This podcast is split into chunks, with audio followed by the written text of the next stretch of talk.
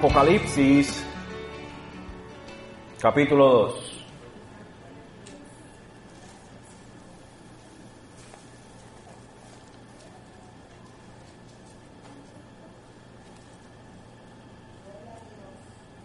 ¿Todo lo tienen? Amén. Dice así la palabra del Señor. Escribe al ángel de la iglesia en Éfeso, el que tiene las siete estrellas en su mano derecha, el que anda entre los siete candeleros de oro, dice esto, yo conozco tus obras, tu fatiga y tu perseverancia, y que no puedes soportar a los malos, y has sometido a prueba a los que se dicen ser apóstoles y no lo son, y los has hallado mentirosos. Tienes perseverancia, y has sufrido por mi nombre y no has desmayado. Pero tengo esto contra ti, que has dejado tu primer amor. Recuerda, por tanto, de dónde has caído y arrepiéntete y haz las obras que hiciste al principio. Si no, vendré a ti y quitaré tu candelero de su lugar si no te arrepientes. Sin embargo, tienes esto, que aborreces a las obras de los nicolaitas, las cuales yo también aborrezco. El que tiene oído, oiga lo que el Espíritu dice a las iglesias. Al vencedor le daré a comer del árbol de la vida que está en el paraíso de Dios. Esta tarde vamos a continuar nuestra serie titulada Las Siete, la cual está basada en las siete iglesias del libro de Apocalipsis y en esta tarde estaremos viendo la primera iglesia y es la iglesia de Éfesos. La semana pasada, pasada introducimos, eh, pudimos introducir el tema y vimos quién es el que está escribiendo estas cartas. Sabemos que el papel y el lápiz, el puño y el papel, el lápiz son de la mano de Juan. Pero la fuente de conocimiento, la fuente es Jesucristo. Juan simplemente es el emanuense, el que está escribiendo. Y a través de estas cartas, hermanos, vamos a ver un patrón en donde el Señor se identifica a cada una de las iglesias tomando una descripción de la visión que Juan tuvo en el capítulo 1, la cual discutimos la semana pasada. Esto era para afirmar que el remitente o aquel que está escribiendo la carta o aquel que está mandando la carta o enviando la carta es la fuente de ella. Juan no es el autor intelectual, sino Jesucristo. Y Juan está escribiendo lo que Jesucristo le está dictando a Juan. Sabemos que este Juan es Juan el apóstol y está escribiendo desde la isla de Pasmo, una iglesia, perdón, una, una isla que era un lugar eh, de prisioneros políticos, un lugar donde no estaba Juan de vacaciones con, con una bebida en la mano y una sombrillita. Estaba Juan en una, básicamente en una prisión. Tenemos que entender que estas cartas, estas cartas que vamos a estar viendo comenzando hoy, fueron escritas a siete iglesias locales y reales. Estos no son alegorías, son siete iglesias que realmente existieron. Pero también estas cartas van para todas las iglesias como estas a través de la historia de la iglesia. Tienen un compromiso a iglesias locales en su tiempo y tienen un compromiso a todas aquellas iglesias que se, que se identifican con estas siete. Y esto es a través de toda la historia de la iglesia. Tenemos que verla en dos niveles. El nivel local, en su contexto, estrictamente en el tiempo donde fueron escritas, pero también tenemos que abrirlas como unas cartas dirigidas a todos los tiempos de las iglesias. También veremos que el lugar donde se encuentran cada una de estas siete iglesias toman un papel importante dentro de las cartas. Estos son puntos los cuales debemos mantener siempre en mente. El lugar en donde se encuentran las iglesias son relevantes y que toman un papel muy importante dentro de estas cartas. Y esto lo vamos a ver específicamente en las cartas que veremos comenzando la semana que viene. Así que vamos a entrar rapidito a la carta. Y vamos entonces en el verso 1 y vamos a encontrarnos con el remitente, el que envía la carta. El verso 1 nos dice que este remitente es el que tiene las siete estrellas en su mano derecha, el que anda entre los siete candeleros de oro dice esto. ¿Quién es aquel que está entre los candeleros de oro, el que tiene las siete estrellas en su mano derecha? Y sabemos que los candelabros o candeleros, perdón, de oro son las siete iglesias. Las iglesias que vamos a estar estudiando tipifican los candeleros de oro. Y las ah, estrellas en la mano derecha son los ángeles de estas iglesias. Cuando digo ángeles, son mensajeros, no son ángeles literalmente, son los líderes los cuales representaban cada una de estas iglesias. No eran ángeles, ángeles, como nosotros conocemos ángeles, eran mensajeros. La palabra ángolos del griego quiere decir mensajeros o ángeles celestiales y en esta ocasión son mensajeros, son los líderes enviados de cada una de estas iglesias representando. Así el Señor se identifica con una descripción de la visión del capítulo 1 en el verso 13 vemos que es nuestro Señor Jesucristo en la visión de Juan es identificado y dice en medio de los candeleros a un uno semejante al Hijo de Hombre vestido con una túnica que le llegaba hasta los pies y ceñido por el pecho con un cinto de oro y luego en el verso 16 del capítulo 1 dice que en su mano derecha tenía siete estrellas y de su boca salía una aguda espada de dos filos. Su rostro era como el sol cuando brilla con toda su fuerza. El que está entre las iglesias supervisa y escudriña y conoce cada detalle, por más pequeño o más grande que sea. El que puso los líderes en estas iglesias y quienes son sus representantes humanos, escribió esta carta a la iglesia en Éfeso. Aquel que tiene los líderes representándole las estrellas y aquel que camina entre las iglesias que son los candeleros de oro. Es el remitente. El remitente es nada más y nada menos que Jesucristo.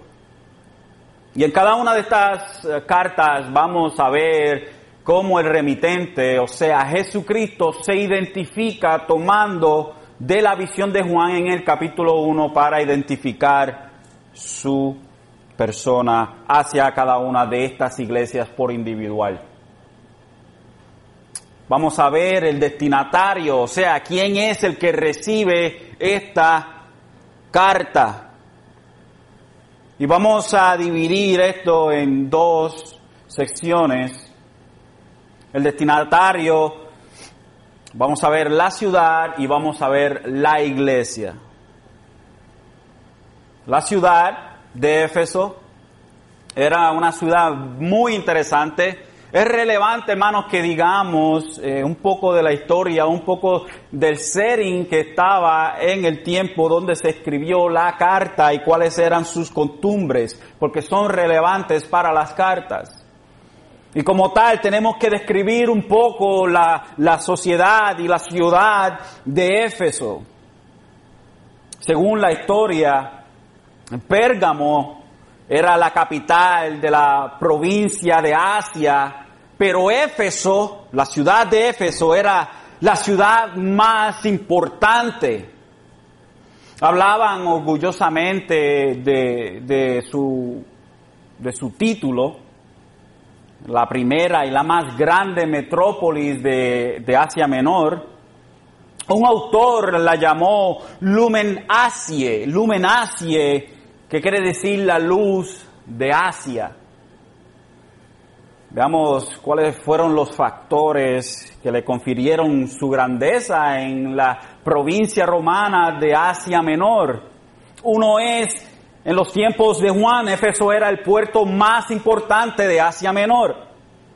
Todas las carreteras del valle de Caistro, que era el río a cuya orilla estaba edificada Éfeso, convergían, o sea, se cruzaban en ella, en la ciudad de Éfeso. Pero las carreteras venían de mucho más lejos. Era en Éfeso donde llegaban desde lo lejos y llegaban al Mediterráneo, las carreteras del lejano Éufrates y de Mesopotamia, pasando por Colosa y la Odisea. Era en Éfeso donde la carretera de Galacia llegaba al mar pasando por Sardis y del sur subía la carretera del rico valle del Meandro. O sea, todas las carreteras principales de las ciudades principales de Asia Menor tenían que llegar a Éfeso, a un puerto, una ciudad puertaria. El gran geógrafo de la antigüedad, Estrabón, me encanta ese nombre, Estrabón, dice que Éfeso era el mercado de Asia. Podríamos decir que Éfeso será el Nueva York de ese tiempo. Era Éfeso el pórtico o el, el, el, el ¿cómo es que se dice? El, balcón de Asia.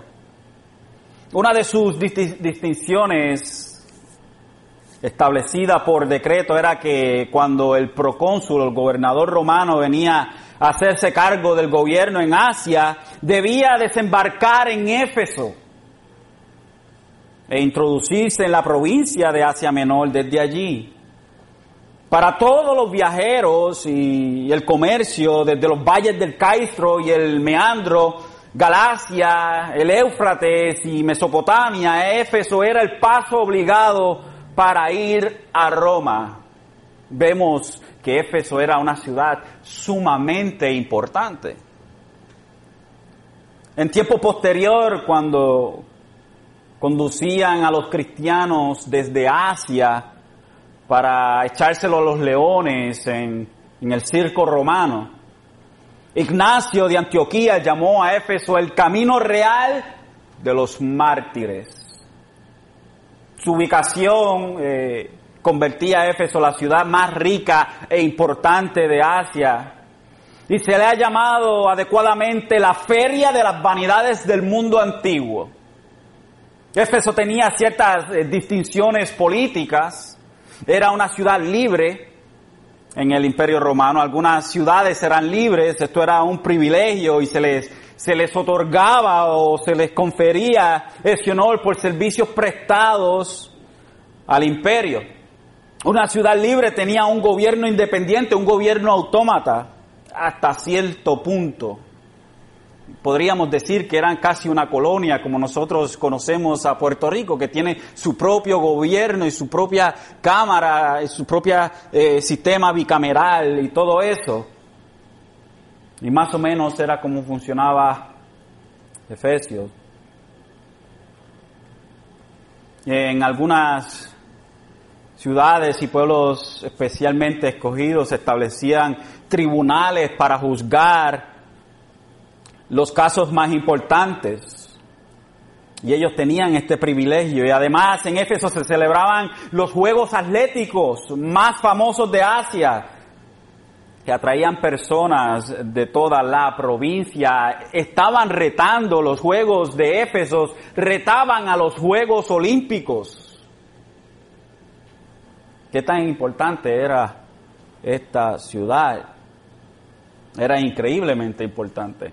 Era sumamente importante en el tiempo donde se escriben estas cartas. Éfeso era el centro del culto de Artemisa, o como también se le conoce, Diana de los Efesios. El templo de Artemisa o de Diana era una de las siete maravillas del mundo antiguo. Tenía 425 pies de largo, 220 de ancho, tenía 120 columnas de 60 pies de alto, 36 de las cuales estaban cubiertas e incrustadas de oro. La imagen de Artemisa era una de las más sagradas del mundo antiguo. Tenía una figura gorda y negra con, muchos pechos tan antigua que nadie conocía su origen. Decían que había caído del cielo.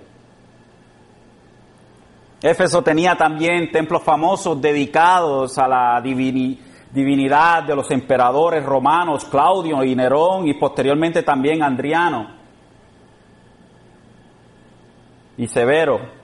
La religión pagana tenía toda su fuerza en Éfeso. Éfeso era el centro famoso de superstición y miren lo que hacían. Era famosa por las cartas efesias, amuletos y encantamientos que se tenían por remedio en contra de la enfermedad, la esterilidad, la mala suerte en los negocios y venía gente de todo el mundo para comprarlas. La idea era que ellos vendían este, lo que se, eh, nosotros conocemos, algo parecido a los escapularios o a los este, eh, a las imágenes en, los, en el cuello, San, San Pedro, un San Pedro bien grande, o toda esa, o, una mano de azabache, o todas esas cosas. Esa es la idea que venía la gente a comprar a Éfeso. Éfeso era un centro político, era un centro social de mercaderes, era un centro religioso, tenía todo lo necesario para una vida pagana muy bien vivida. Y entre medio de todo esto, entre medio de toda esta cosmopolita,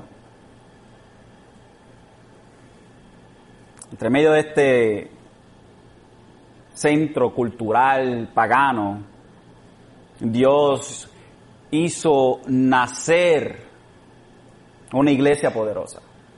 Una iglesia poderosa conocida por su doctrina sólida y perseverancia en la palabra.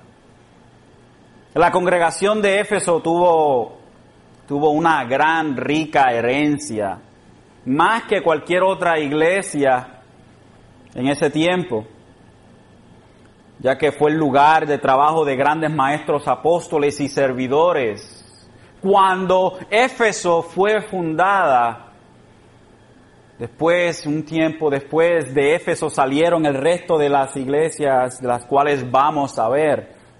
Era tan importante esta ciudad y, y para mencionar algunos de los que trabajaron en Éfeso, y ustedes van a reconocer sus nombres, algunos de los que hicieron el trabajo preliminar antes que, que Pablo fundase esta iglesia, algunos de ellos fueron personas como Priscila y Aquila, compañeros de oficio y ministerio de Pablo, y esto lo podemos ver en Hechos 18, 18 al 19.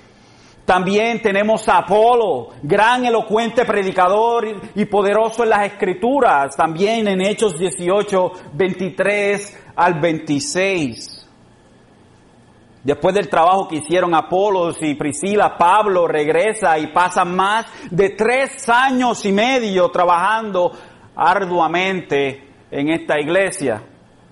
En Hechos 19, 1 al 10, vemos a Pablo trabajando grande, trabajando exhaustivamente. Hechos 19, 1 al 10 dice, y aconteció que mientras Apolo estaba en Corinto, Pablo, habiendo recorrido las regiones superiores, llegó a Éfeso y encontró a algunos discípulos y les dijo, ¿recibisteis el Espíritu Santo cuando creísteis? Y ellos le respondieron, no, ni siquiera hemos oído si hay, si hay un Espíritu Santo. Entonces él le dijo, ¿en qué bautismo pues fuisteis bautizados? Ellos contestaron, en el bautismo de Juan. Y Pablo dijo, Juan bautizó con el bautismo de arrepentimiento, diciendo al pueblo que creyera en aquel que vendría después de él, es decir, en Jesús. Cuando oyeron esto, fueron bautizados en el nombre del Señor Jesús. Y cuando Pablo les impuso las manos, vino sobre ellos el Espíritu Santo y hablaban en lenguas y profetizaban. Eran en total unos doce hombres. Entró Pablo a la sinagoga y por tres meses continuó hablando denodadamente y discutiendo y persuadiendo acerca, persuadiéndoles acerca del reino de Dios. Pero cuando algunos se endurecieron y se volvieron desobedientes, hablando mal del camino, o sea, el camino era el evangelio, ante la multitud, Pablo se apartó de ellos llevándose a los discípulos y discutía diariamente en las escuelas de Tirano. Esto continuó por dos años, de manera que todos los que vivían en Asia oyeron la palabra del Señor tanto judíos como griegos. El trabajo de Pablo en Éfeso fue increíblemente instrumental para que el Evangelio fuese a otros lugares de Asia Menor, convenciendo a judíos, convenciendo a gentiles. También tenemos otro personaje que fue un líder en la iglesia de Éfeso, y este es Timoteo, y quizás Timoteo, Timoteo fue el primer pastor o, obispo en esta congregación tan poderosa. En Primera de Timoteo 1.3 dice Pablo, apóstol de Jesucristo, Jesús, por Jesús, mandato, mandato de Dios, nuestro Salvador, y de Cristo Jesús, nuestra esperanza, a Timoteo, verdadero Hijo en la fe, gracia y misericordia y paz de Dios Padre y de Cristo Jesús, nuestro Señor. Como te rogué al partir para Macedonia que te quedaras en Éfeso para, para que instruyeras a algunos que no enseñaran doctrinas extrañas. Timoteo era parte de este equipo que trabajó también en Éfeso. Vemos otros dos individuos, un individuo llamado Onésiforo, Onésiforo, en 2 Timoteo 1, 16 al 18, y también vemos a un individuo llamado Tíquico, en 2 de Timoteo 4, 12. Y otra persona más que trabajó en Éfeso fue Juan.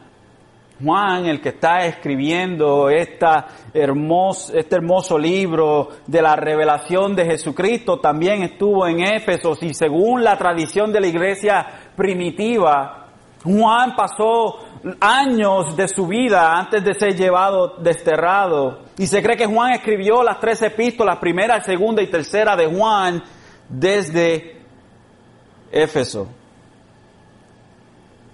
En segunda y segunda de Juan, este, primera, perdón, tercera de Juan 1, 1 al 4, dice Juan, el anciano al amado gallo, a quien yo amo en verdad. Y también, y también vemos en Juan, en segunda de Juan, si esto me ayuda,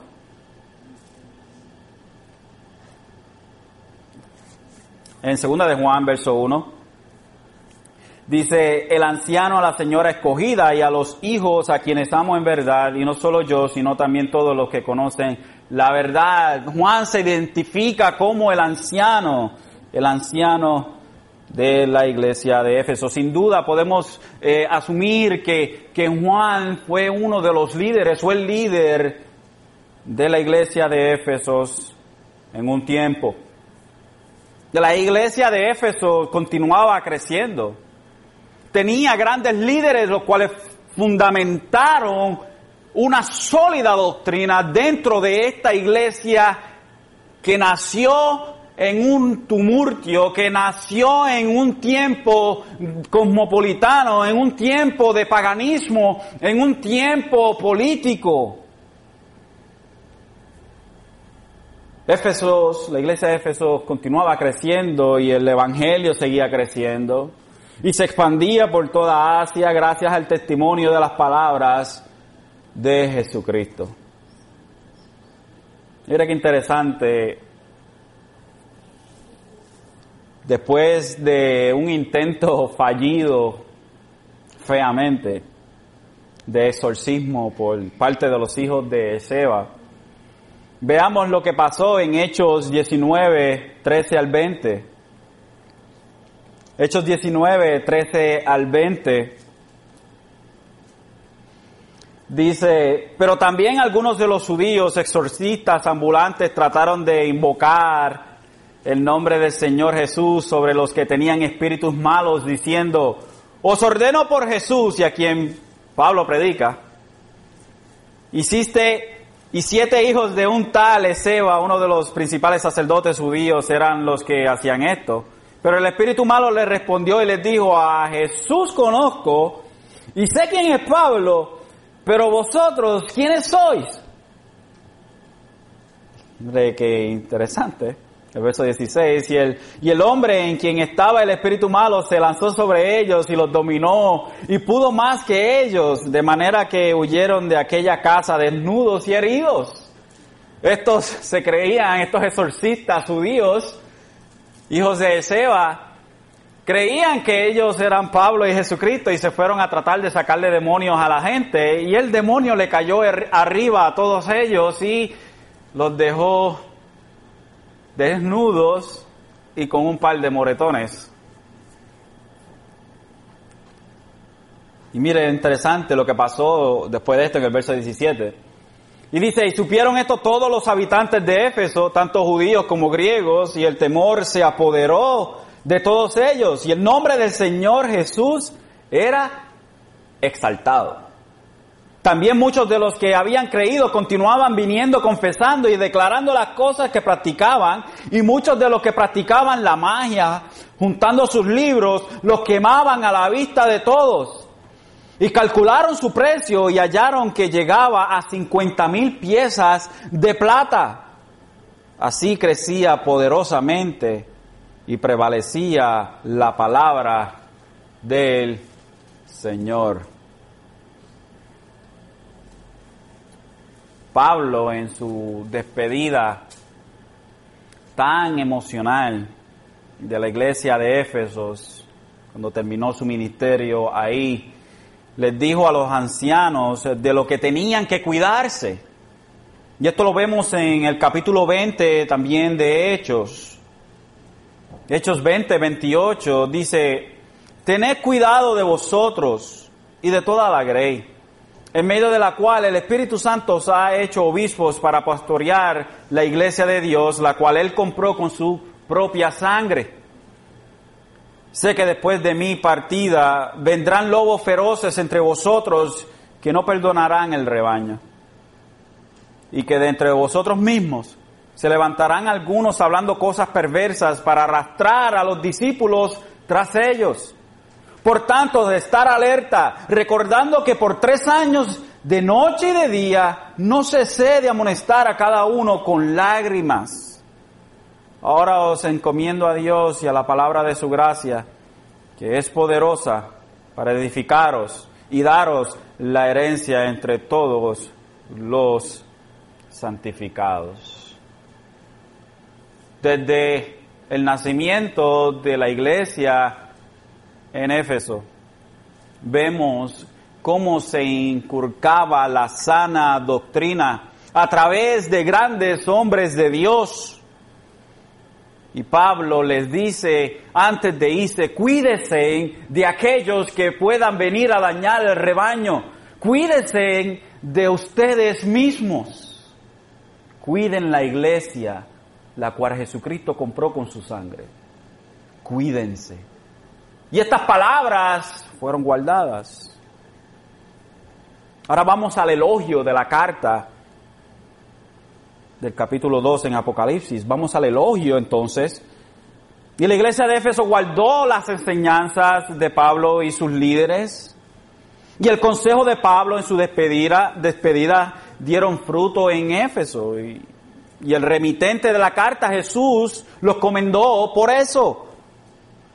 Y 40 años después de la partida, el Señor les dice, de la partida de Pablo de Éfeso, 40 años después, Jesús le dice en el capítulo 2, verso 2, yo conozco tus obras, tu fatiga y tu perseverancia, que no puedes soportar a los malos y has sometido a prueba a los que se dicen ser apóstoles y no lo son y los has hallado mentirosos.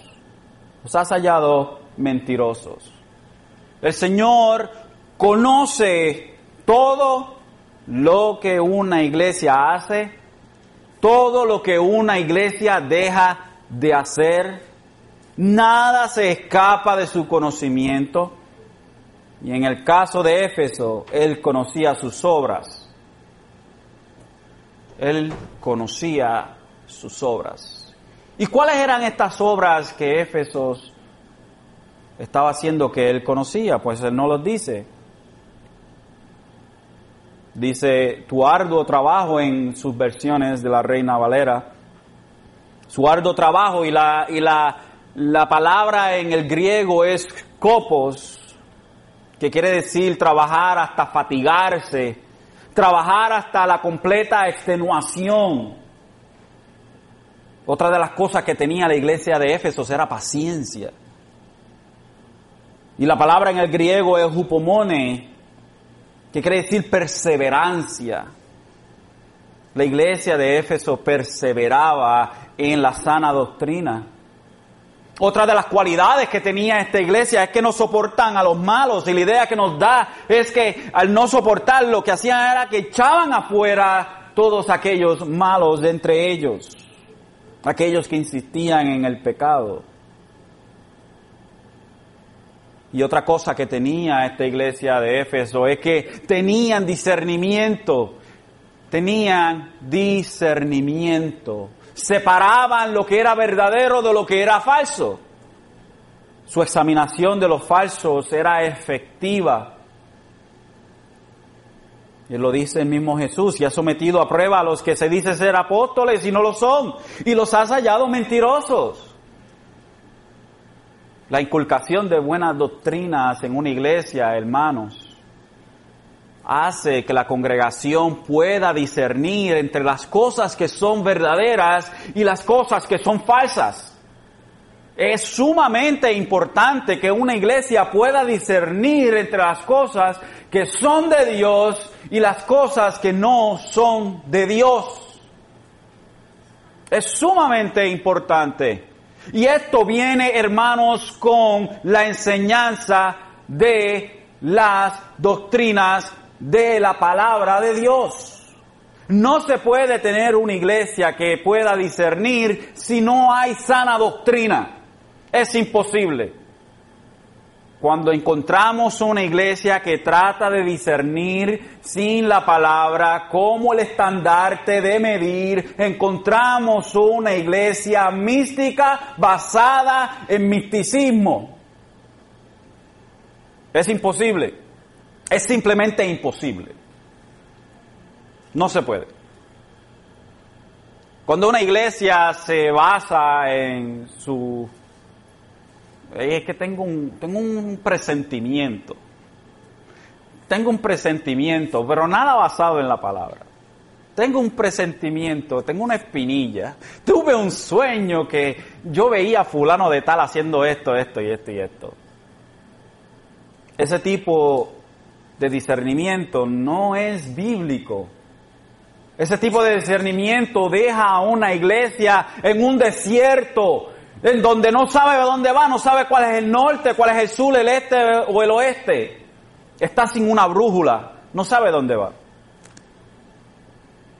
Sin embargo, la iglesia de Éfeso había tomado las enseñanzas y las había aplicado y había discernido entre lo que era de Dios y lo que no era de Dios, había rechazado a los malos, eran pacientes en la doctrina sana, habían echado afuera aquellos que se llamaban apóstoles, que no eran apóstoles. Tremenda iglesia, una iglesia increíblemente poderosa, era la iglesia de Éfeso.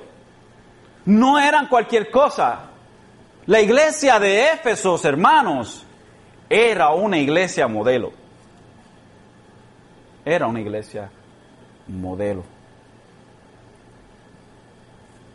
Sabemos que, los, que siempre los falsos maestros van a existir mientras la iglesia exista. Eso es de lo, por hecho. Y Jesús nos dice en Mateo 7, en Mateo 7, 15, Dice, cuidado de los falsos profetas que vienen a vosotros con vestidos de ovejas, pero por dentro son lobos rapaces. Juan, segunda de Juan 1, 7 al 10, nos dice, pues muchos engañadores han salido al mundo que no confiesan que Jesucristo ha venido en carne.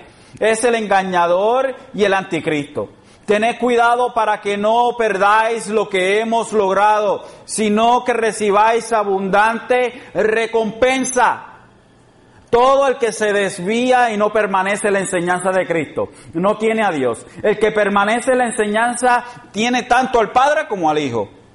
Si alguno viene a vosotros y no trae esta enseñanza, no lo recibáis en casa ni lo saludéis ni los saludéis. Filipenses 3.2 nos dice, cuidado de los perros, cuidado de los malos obreros, cuidado de la falsa circuncisión. Colosenses 2.8 nos dice, mirad que nadie os engañe cautivos por medio de su filosofía y vanas sutilezas, según la tradición de los hombres, conforme a los principios elementales del mundo y no según Cristo. Segunda de Pedro 3:17. Por tanto, amados, sabiendo esto de antemano, estar en guardia, no sea que arrastrados por el error de hombres libertinos, caigáis de vuestra firmeza. La palabra una y otra vez nos avisa de falsos que se quieren introducir en las iglesias y de falsos que están dentro de la iglesia y se quieren levantar dentro de ellas y llevarse unos cuantos con ellos. Siempre van a haber este tipo de personas dentro o fuera de la iglesia.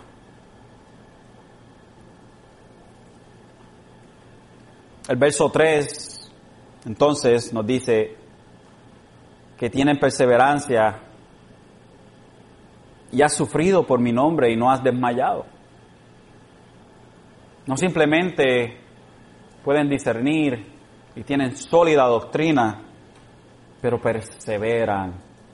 Sufren por el nombre de Jesús y no habían desmayado. Estaban dispuestos a todo por Jesús.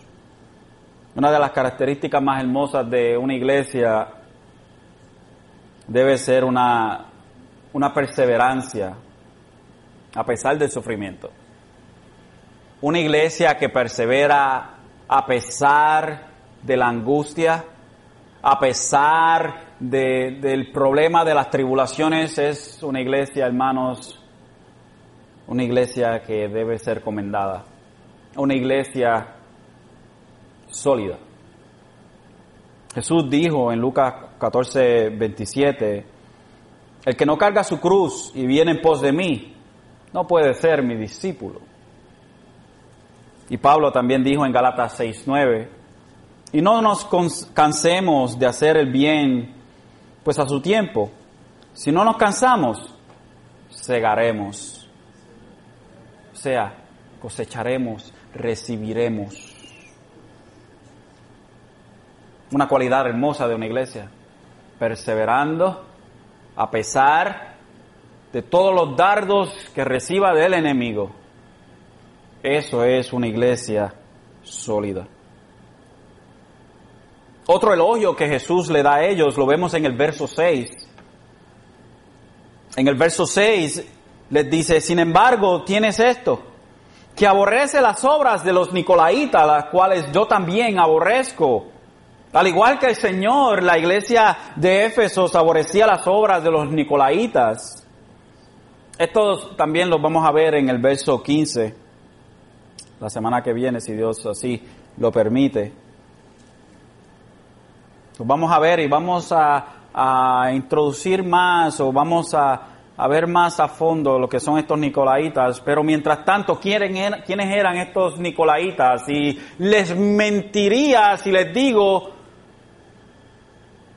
que sabemos con claridad quiénes eran estas personas. No podemos ser dogmáticos en quiénes eran los nicolaitas porque no todo el mundo está muy seguro de quiénes eran estos nicolaitas.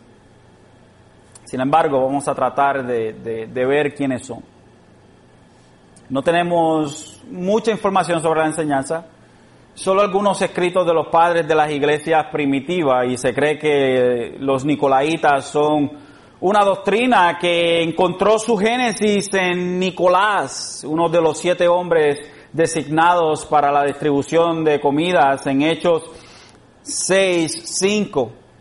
Dice, lo propuesto tuvo la aprobación la aprobación de toda la congregación, Hechos 6.5, y escogieron a Esteban, un hombre lleno de fe y del Espíritu Santo, y a Felipe, y a Procoro, a Nicanor, a Timor, a, Parma, a Parmenas, y a Nicolás, un prosélito de Antioquía, y según eh, los padres de la iglesia, se cree que este Nicolás fue de donde salió la doctrina de los nicolaitas.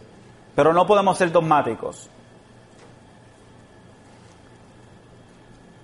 Unos decían que Nicolás era un falso creyente que había apostatado de la fe. Este enseñaba y conducía a las personas a la, a la inmoralidad sexual y a la maldad. Clemente de Alejandría dijo de esto de, de ellos. Los nicolaitas se entregan al placer como las cabras llevando a la vida a la falta de moderación. Una forma de esta doctrina la podemos ver hoy en día y es esta. Y se conoce como el torcimiento de la libertad cristiana. Es una tergiversación de la libertad cristiana. ¿Somos libres en Jesucristo? Claro que somos libres en, Jesucristo. Pero esto es una mala representación, lo que los nicolaitas enseñaban de nuestra libertad como cristianos en Cristo. Esta dice que ya que somos libres en Cristo, todo me es lícito, ya que estamos bajo la gracia de Dios. Ellos decían, estamos bajo la gracia de Dios, somos libres, así que vamos a hacer lo que queramos, porque somos libres. Y se entregaban a deseos.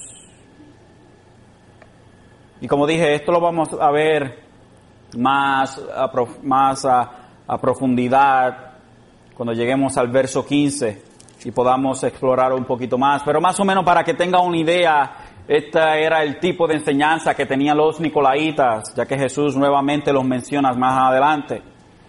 La iglesia de Éfeso se había cuidado de seguir lo que se le había enseñado por más de 40 años. Desde la partida de Pablo, que vemos en el capítulo 20, hasta esta carta que Jesucristo envía por las manos de Juan, habían pasado 40 años soportando persecución y momentos difíciles, echando a un lado falsas doctrinas y apoyándose en la sana doctrina apostólica.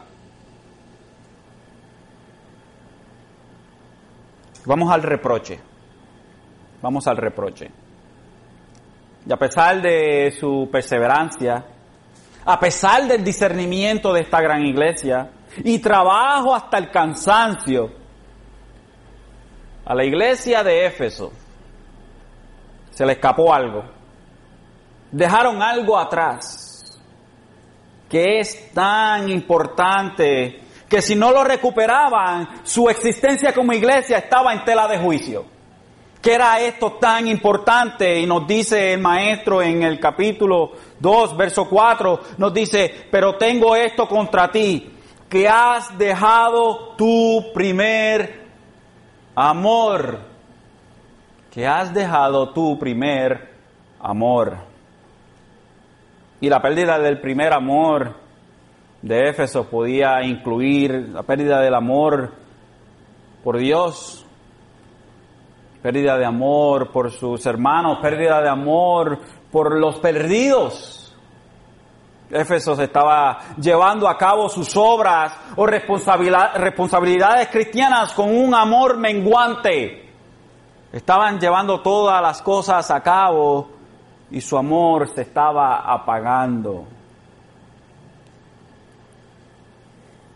Un ejemplo de esto lo vemos en Israel en Israel. Este ejemplo lo vemos en Jeremías 2, 2 al 13. Jeremías 2, 2 al 13.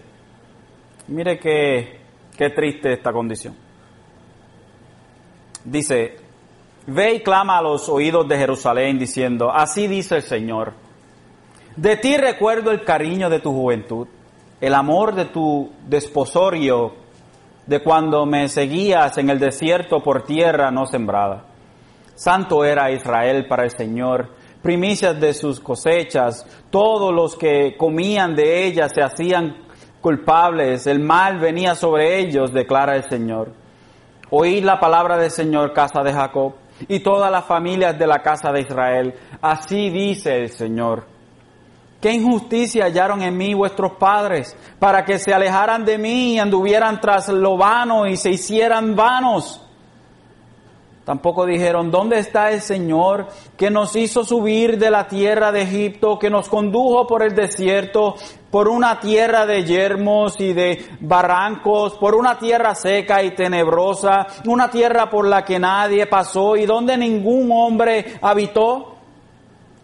Yo os traje a una tierra fértil para que comierais de su fruto y de sus delicias, pero vinisteis y contaminasteis mi tierra y de mi, heredad hicisteis abominación. Los sacerdotes no dijeron, ¿dónde está el Señor? Los que se ocupaban de la ley no me conocieron. Los gobernantes se rebelaron contra mí y los profetas profetizaban por Baal y andaban tras cosas que no aprovechaban. Por tanto, aún contendré con vosotros, declara el Señor, y con los hijos de vuestros hijos contendré.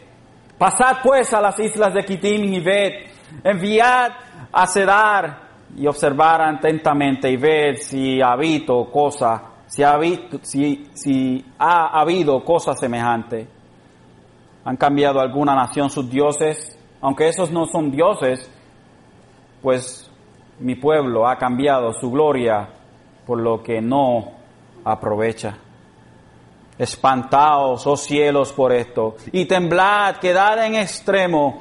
Desolados, declara el Señor, porque dos males haya hecho mi pueblo. Me han abandonado a mí, fuente de aguas vivas, y han cavado para sí cisternas, cisternas agrietadas que no retienen el agua. La triste condición de Israel después que Dios hizo todo lo que hizo por ellos, cambiaron al Dios real, al único Dios, lo cambiaron por ídolos falsos. Y Dios le trae al recordatorio todas las cosas que había hecho por ellos. Algo más increíble lo vemos en Ezequiel, Ezequiel 16, Ezequiel 16, 8 al 15, y dice, entonces pasé junto a ti y te vi, y he aquí tu tiempo era tiempo de amores. Extendí mi manto sobre ti, te cubrí tu desnudez, te hice juramento y entré en pacto contigo, declara el Señor. Y dice, te hice, dice, y Dios, y fuiste mía. Dice, te lavé con agua te limpié de la sangre y te ungí con aceite. Te vestí con tela bordada y puse en tus pies sandalias de piel de marsopa. Te envolví con lino fino y te cubrí con seda. te engalané con adornos, puse brazaletes en tus manos y un collar a tu cuello, puse un anillo en tu nariz, pendientes en tus orejas y una hermosa corona en tu cabeza. Estabas adornada con oro y plata y tu vestido era de lino fino, seda y tela bordada, comías flor de harina y miel y aceite, eras hermosa en extremo y llegaste a la realeza. Esto fue lo que Dios hizo con Israel. Lo tomó de la nada y lo hizo una gran nación. En el tiempo de Salomón se dice que Israel era la potencia del mundo, el lugar más rico del mundo. Hasta ahí los llevó Dios. Entonces fue tu fama y se divulgó entre las naciones por tu hermosura, que era perfecta, gracias al esplendor que yo puse en ti, declara el Señor. Pero tú confiaste en tu hermosura, te prostituiste a causa de tu fama y derramaste tus prostituciones a todo el que pasaba, fuera quien fuera. Cambiaron al Dios real por dioses falsos. El Señor le dijo a Isaías en Isaías 29, 13, dijo entonces el Señor, por cuanto este pueblo se me acerca con sus palabras y me honra con sus labios, pero aleja de mí su corazón y su veneración hacia mí es solo una tradición aprendida de memoria. El corazón de esta iglesia estaba creciendo, estaba creciendo un cáncer dentro de este corazón un cáncer de religiosidad, de ortodoxia fría. Se habían enfocado tanto y tanto en la mecánica de su trabajo que habían dejado a un lado el objeto de su trabajo. Eran como una Coca-Cola que ya no es efervescente. Usted sabe, cuando usted tiene una Coca-Cola y se le va las burbujitas y a nadie le gusta y se pone bien, bien dulce, a mí me gusta así, by the way. Pero a la mayoría de la gente no le gusta. Así era Éfeso. Ya no tenían la efervescencia. Se habían preocupado tanto por hacer las cosas que se habían olvidado por quienes estaban haciendo las cosas. Una iglesia, hermano, grande en doctrina, en enseñanza, detectando las falsas doctrinas y todo eso habían crecido fríos. Habían dejado el amor atrás. Hay veces, hermanos, que a veces nosotros no nos damos cuenta de las cosas que pasan dentro de nuestras iglesias. Y esto es algo que nosotros de lo cual no tenemos que cuidar, hermanos. Nosotros como iglesia hemos estado aprendiendo mucho, hemos estado, hermano, eh, eh, eh, explorando la palabra de Dios y la palabra de Dios nos ha iluminado. Pero tenemos que tener cuidado, hermano, que no hagamos las cosas simplemente mecánicamente, que hagamos las cosas por hacerla y ya. Tenemos que darnos cuenta, hermanos, que tiene que haber una efervescencia dentro de nosotros para poder ser hallados, hermanos, como buenos laboradores de Dios, los cuales hacen las cosas para Dios por amor a Él. Uno de los problemas más grandes que surgieron después de la reforma de la iglesia en el siglo XVI, después de ese fuego inicial, una de las cosas más grandes que surgió fue la fría ortodoxia de la iglesia. Era una fría ortodoxia. Venían, cantaban, predicaban y se iban.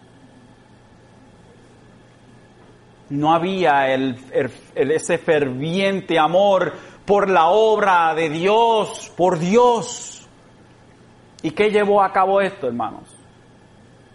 Cuando llegó el siglo XX, alrededor del año 1900, 1906, nació el, lo que nosotros conocemos como el, el movimiento pentecostal carismático Y lo que era una fría ortodoxia se fue hasta el otro lado.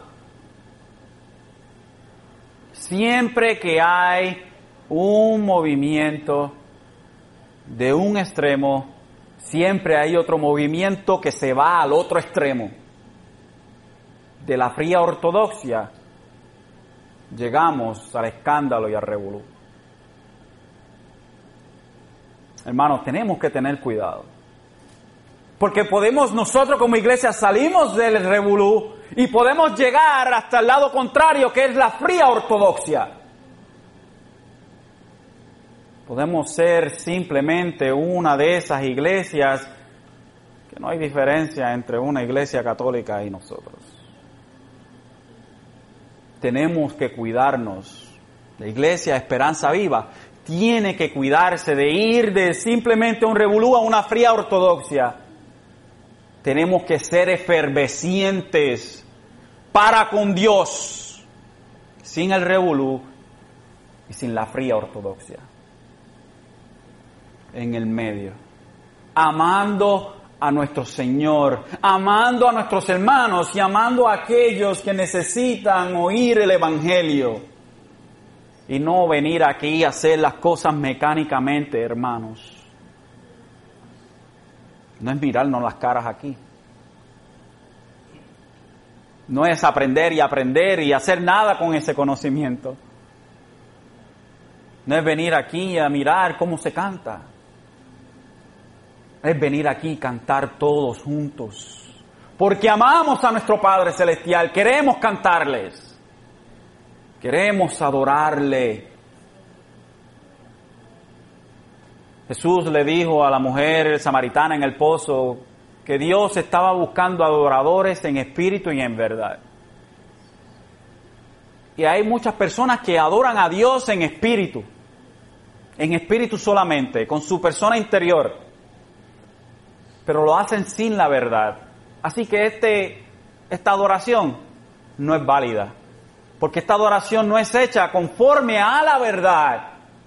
No es válida. Podemos tener todas las mejores intenciones del mundo, pero si no adoramos a Dios como Él quiere ser adorado, no es válida esa adoración. Y tenemos a otros que están en la verdad.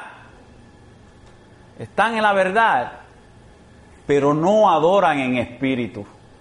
Adoran con una verdad y that's. Tienen un conocimiento pero no tienen en su interior la efervescencia de adorar. Adoramos con la verdad y adoramos con nuestro espíritu, con nuestro interior. Este pueblo de labios me honra, pero su corazón está lejos de mí. Tenemos que tener cuidado, hermanos. Tenemos que tener cuidado, tenemos que mantener el balance necesario que Dios exige de nosotros como iglesia, que Dios exige de nosotros como individuos.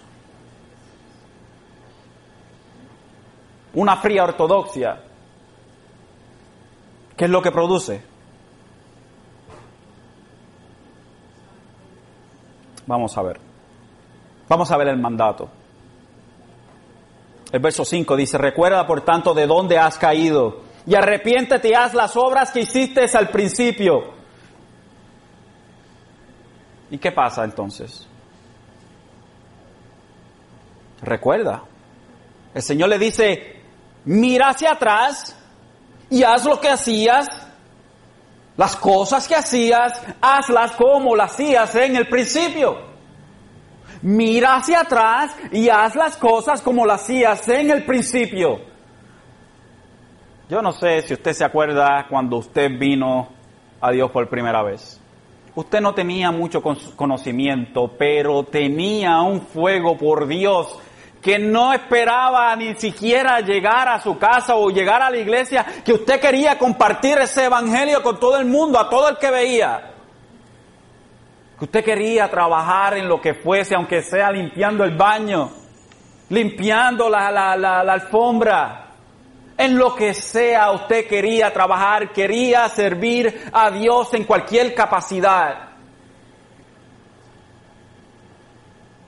Jesús le dice, recuerda, recuerda, y haz las cosas que hacías en el principio.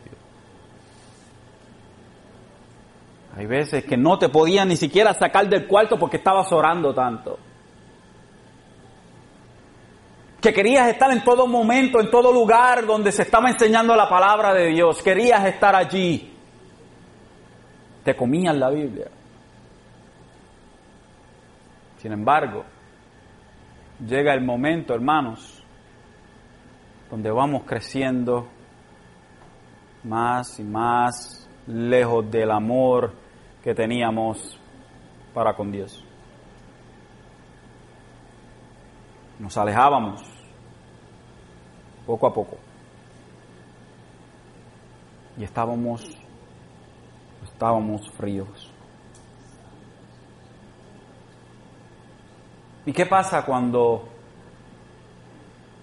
esta frialdad llega a un clímax? Dice que si no te arrepientes, vendré a ti y quitaré tu candelero de su lugar si no te arrepientes. Recuerda, vuelve a hacer lo que hacías, vuelve al amor, o si no, quitaré tu candelero. Arrepiéntete y vuelve, arrepiéntete y vuelve a hacer las cosas que hacías, porque si no, quito tu candelero. El Señor le dice a Éfeso que si no se arrepiente y vuelve a su primer amor, esta iglesia experimentaría el juicio del Señor que está entre los candelabros y que tiene los candeleros y que tiene las siete estrellas en su mano. Y este juicio sería la desaparición de esta iglesia. Jesús le dijo, arrepiéntete Éfeso o lo voy a desaparecer los voy a desaparecer. ¿Y qué pasó entonces? ¿Qué pasó con esta iglesia? Bueno, Éfeso, en su frialdad, era la sal de la tierra, pero estaba a punto de ser insípida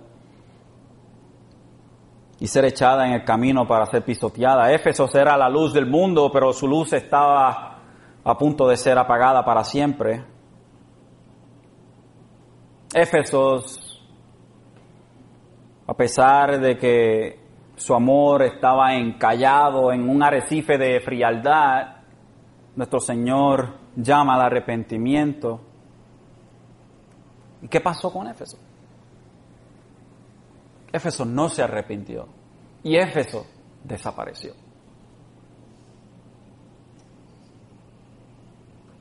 El que tiene los candeleros, el que camina entre los candeleros y tiene las estrellas en sus manos, vino y desapareció la iglesia de Éfeso. Esto, hermanos, es el juicio de Dios sobre una iglesia que no se arrepintió una iglesia que había nacido, hermanos, en un ambiente increíblemente malo, en un ambiente, hermano, que era casi imposible para levantar una iglesia según el punto de vista humano. Pero en el punto de vista de Dios, era el momento perfecto, donde estaban las uvas ready para ser hecha vino. Y Éfeso no se arrepintió y Éfeso desapareció. Y lo que queda hoy es que ya no hay Éfeso, ya no está la iglesia de Éfeso y la ciudad de Éfeso son simplemente unas ruinas. Unas ruinas que van los turistas a ver. Lo que fue algún día una gran metrópolis. Todo lo que era desapareció. Sin embargo, tenemos un consejo las últimas palabras para esta iglesia de parte del maestro las vemos en el verso 7 en forma de este consejo. Y dice así, el que tiene oído, oiga lo que el Espíritu dice a las iglesias. Todos aquí tenemos oídos. Oiga lo que el Espíritu dice a las iglesias. El vencedor le daré comer del árbol de la vida que está en el paraíso. Jesús nos da una exhortación. Todos nosotros tenemos la responsabilidad de tomar este mensaje para nosotros y escudriñar si estamos en la misma condición que Éfesos, tanto como iglesia y tanto como individuos. Esto, hermanos, es crucial para nuestras vidas. Tenemos que examinarnos. ¿Estoy creciendo frío como Éfesos? ¿Estoy yo yéndome a la fría ortodoxia? ¿Estoy yo cayendo en el mismo problema de esta iglesia? Entonces, examinémonos. Examinémonos los unos a los otros, veamos si en verdad estamos efervescientes por Jesús. La fría ortodoxia no funciona el revolú en el nombre del fuego, no funciona. Y nos da una promesa, y con esto terminamos. Una promesa. Qué hermosa esta promesa. Dice al vencedor, le daré a comer del árbol de la vida que está en el paraíso de Dios. ¿Quiénes son estos vencedores? Y mucha gente trata de, torcer esto como, como usted no sabe. Algo que es tan sencillo. ¿Quiénes son los vencedores? Juan los describe para nosotros en primera de Juan 5:4 y dice, porque todos los que es los que porque todo lo que es nacido de Dios vence al mundo. Y esta es la victoria que ha vencido el mundo, nuestra fe. ¿Y quién es el que vence al mundo? Sino el que cree que Jesús es el Hijo de Dios. ¿Quiénes son los vencedores, hermanos? Son los verdaderos creyentes. Hay una recompensa para aquellos que son verdaderos creyentes. Todos los verdaderos creyentes son los vencedores. Son todos estos que han permanecido a pesar de todo lo que el mundo, Satanás, la carne ofrecen. Estos vencedores serán copartícipes del árbol de la vida, en otras palabras, de la vida eterna. Hermanos, tenemos una promesa tenemos que seguir luchando. Tenemos que seguir siendo efervescientes. Esta promesa no simplemente era para aquellos verdaderos creyentes en Éfeso, es también para nosotros. Hermanos, agarrémonos de las promesas de Jesucristo. Agarrémonos, hermanos, de aquello que Dios nos ha dado a nosotros. Y no hagamos las cosas mecánicamente, simplemente por hacerlas por tener cierta forma de religiosidad. Corremos el peligro, hermanos, de irnos a extremos. De extremos salimos y de, en el extremo no queremos terminar. Hemos sido una iglesia por dos años. Dos años. Y en dos años, hermanos, he aprendido más que lo que he aprendido en 25 años. Hermanos, ¿pero qué puede traer esto? Esto puede traer una callosidad. Usted sabe cuando le dan callos en las manos de uno que uno pierde el, feeling en, en esa área. Puede traer callosidad en nuestros corazones. Y podemos dejar atrás el fervor que teníamos. porque creemos que somos muy intelectuales. Seamos humildes y si hemos llegado a un extremo, nos debemos de arrepentir y volver a hacer nuestras obras que eran efervescientes para con nuestro Señor.